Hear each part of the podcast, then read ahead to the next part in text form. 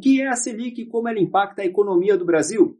Como as alterações da Selic impactam a marcação a mercado dos perfis da Visão Prévia?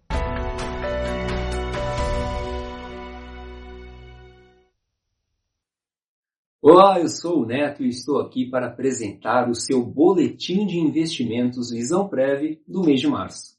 Em respeito às normas de restrição e segurança, dessa vez eu apresento daqui da minha casa mesmo, interagindo virtualmente com o nosso convidado do mês. Para essa edição, o tema da nossa entrevista é a taxa Selic, a taxa básica de juros da economia brasileira.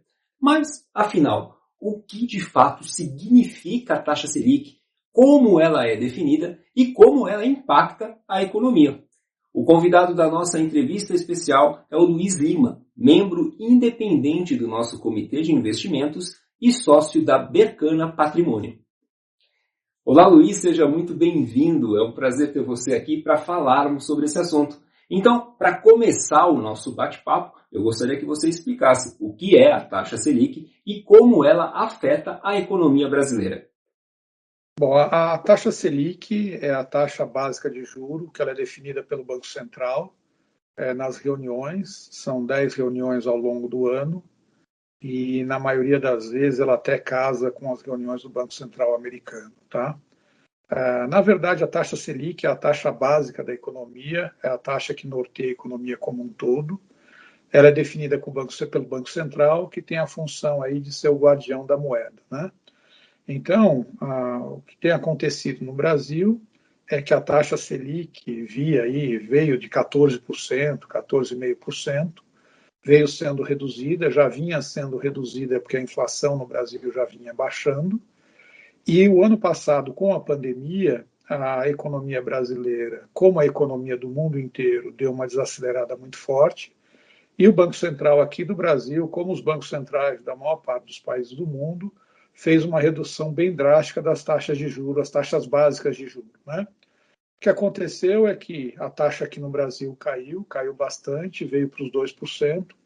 É, alguns economistas e alguns, vamos dizer, membros do mercado até imaginavam que podia cair mais do que esses 2%, mas o que tem acontecido agora é que a, a crise, apesar da pandemia ter sido muito forte, os governos, não só o brasileiro como os demais, conseguiram, através da redução das taxas de juros e através de incentivos fiscais, o incentivo fiscal mais conhecido é o famoso chequinho, como existe aqui no Brasil, né?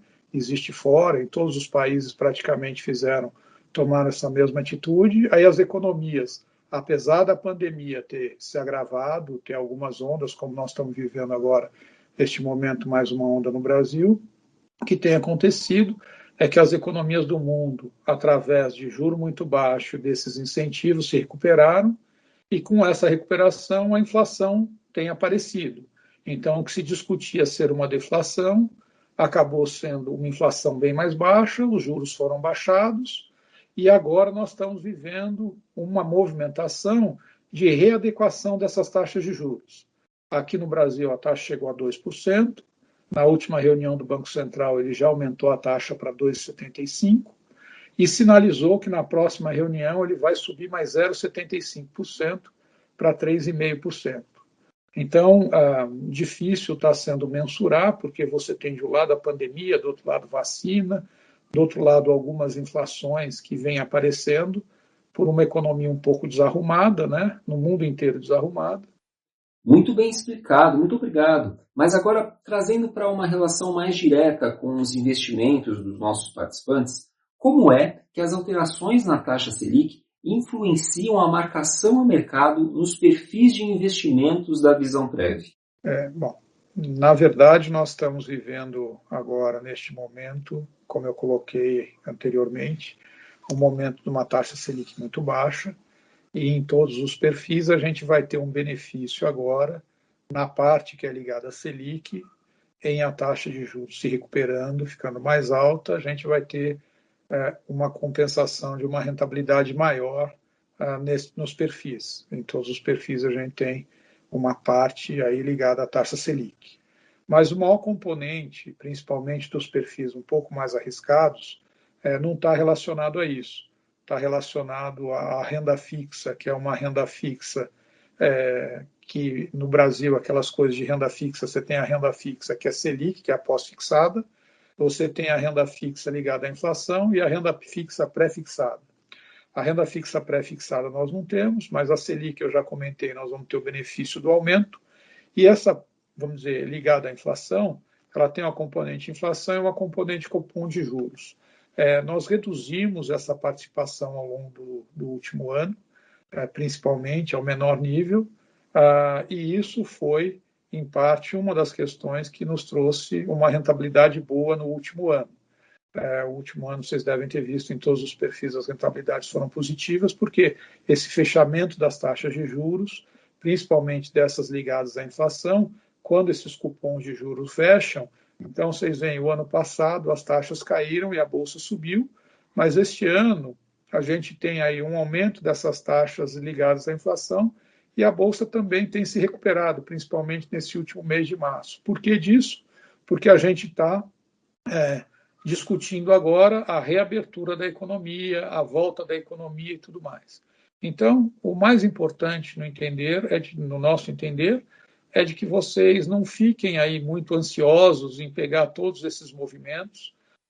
Luiz, muito obrigado pela sua participação. Foi um prazer ter você aqui hoje. E agora, vamos ver como ficaram os seus rendimentos em março?